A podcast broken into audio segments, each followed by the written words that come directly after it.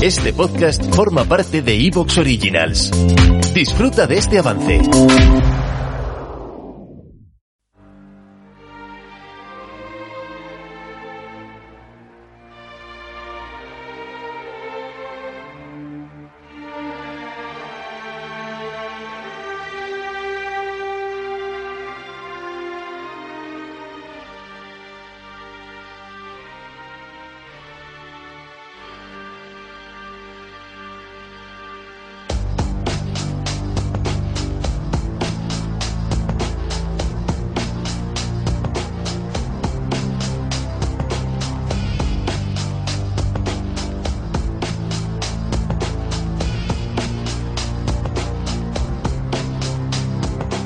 Muy buenos días, amigas y amigos oyentes de Colectivo Burbuja. Os doy la bienvenida a un nuevo programa de radioactividad, Economía Directa.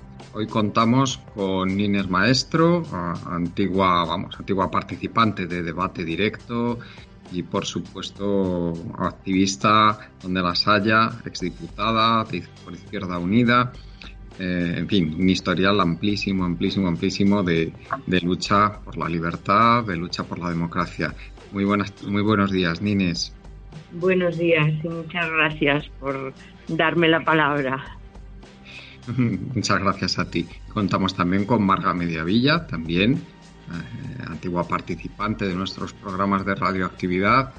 Eh, como sabéis, Marga muy implicada en todos los temas eh, de ecología, de energía, en fin, una auténtica experta en todos estos temas y muchos más profesora también de la, en la Universidad de Valladolid. En fin, eh, Marga, muchas gracias por participar en nuestro programa. Buenos días. Gracias, gracias a ti, Juan Carlos.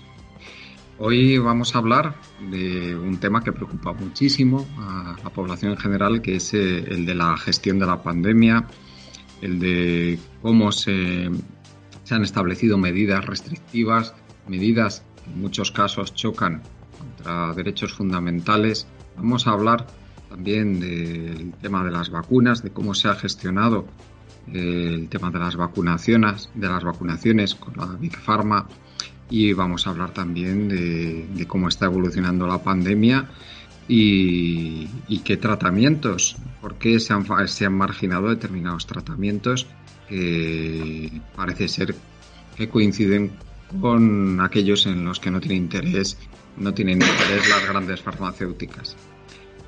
Eh, empezamos eh, entonces, Nines, para que nos comentes, si te parece, cómo, cómo ves tú el tema de la gestión de la pandemia, sobre todo en lo que, en lo que respecta al, respeto por los, por los, derechos civiles, esos que, tanto trabajo ha costado conseguir. Adelante. Buenos días. Mira, mm, lo primero que quería decir es que me parece que en el en toda cuando me has presentado no has dicho algo que es importante en este caso y es que soy médica, Ay, por supuesto, eh, técnico superior de salud pública, claro, porque no lo digo como un, como una, en fin, como una medalla, sino como algo que me atribuye un papel en, en las cosas que voy a decir. Es decir, que no estoy hablando desde, desde opiniones, sino estoy hablando desde una especialidad de la medicina que precisamente, precisamente se encarga de aspectos globales de la salud pública y en concreto de las epidemias. Entonces, bueno, valga eso como, como introducción. Lo, que, mm, lo primero que quería decir es que mm, en la historia de la humanidad ha habido muchísimas epidemias. Es decir, la, y la humanidad, como en todos los aspectos de la vida, ha ido aprendiendo mm, de la experiencia y mucho más cuando llega el conocimiento científico y se pueden contrastar las decisiones y las medidas, ¿no? En primer lugar, decir que todas las pandemias y el COVID tiene una marca de clase eh, clarísima, que es la fundamental. Es decir, mueren y son afectados fundamentalmente eh, las personas, los sectores de la población con menos recursos. Eso pasa siempre. En esta pandemia, mucho más. Voy a, no, hay muchos aspectos, pero voy a, voy a señalar dos. Uno, la mortalidad en las residencias de ancianos que fue fundamentalmente en las residencias de ancianos donde va la gente pobre, donde hay menos recursos sanitarios y donde hay más hacinamiento de la población, donde además se dejó a la gente abandonada.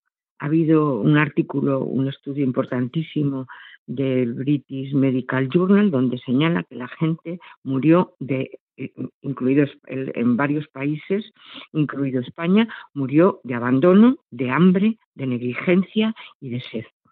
A la gente se la dejó morir sin ningún tipo de tratamiento en las residencias. Exclusivamente se ingresó a aquellas personas que tenían seguros privados. A mí me escandaliza que eso ese, ese aspecto, no de los muertos, que parecía que morían por un rayo divino, no, no, morían de abandono, de negligencia, de hambre y de sed. Y luego el segundo aspecto, que contradice toda la experiencia de la humanidad en epidemias, y es el confinar a la gente sana. El confinamiento de gente sana no tiene justificación alguna ni en la ciencia ni la experiencia de la humanidad, precisamente porque produce todo lo contrario. Es decir, eh, eh, otra vez volvemos al sesgo de clase, quien tiene una mansión o, simplemente una casa con un ático eh, puede aislarse sin ningún problema en una zona de la casa. Pero cuando tú vives en una casa de 40 metros cuadrados donde vive la inmensa mayoría de la gente trabajadora, si tú confinas a, la gente, lo que, lo que produce es un estallido de contagios a todos los convivientes. Vamos, no hace falta ser un experto en, epidemiología para llegar a esa conclusión. Y eso fue lo que se hizo. Claro, eh, eso es incompetencia, imposible. Eso es ignorancia, imposible. Porque lo que yo estoy diciendo eh, lo sabe cualquier experto en salud pública y los ministerios de todo el mundo tienen expertos de salud pública que podían haber, haberlo indicado o al menos si no hubiera habido la represión que ha habido, haber, haberse... ¿Te está gustando lo que escuchas? Este podcast forma parte de Evox Originals y puedes escucharlo completo y gratis desde la aplicación de Evox. Instálala desde tu store y suscríbete a él para no perderte ningún episodio.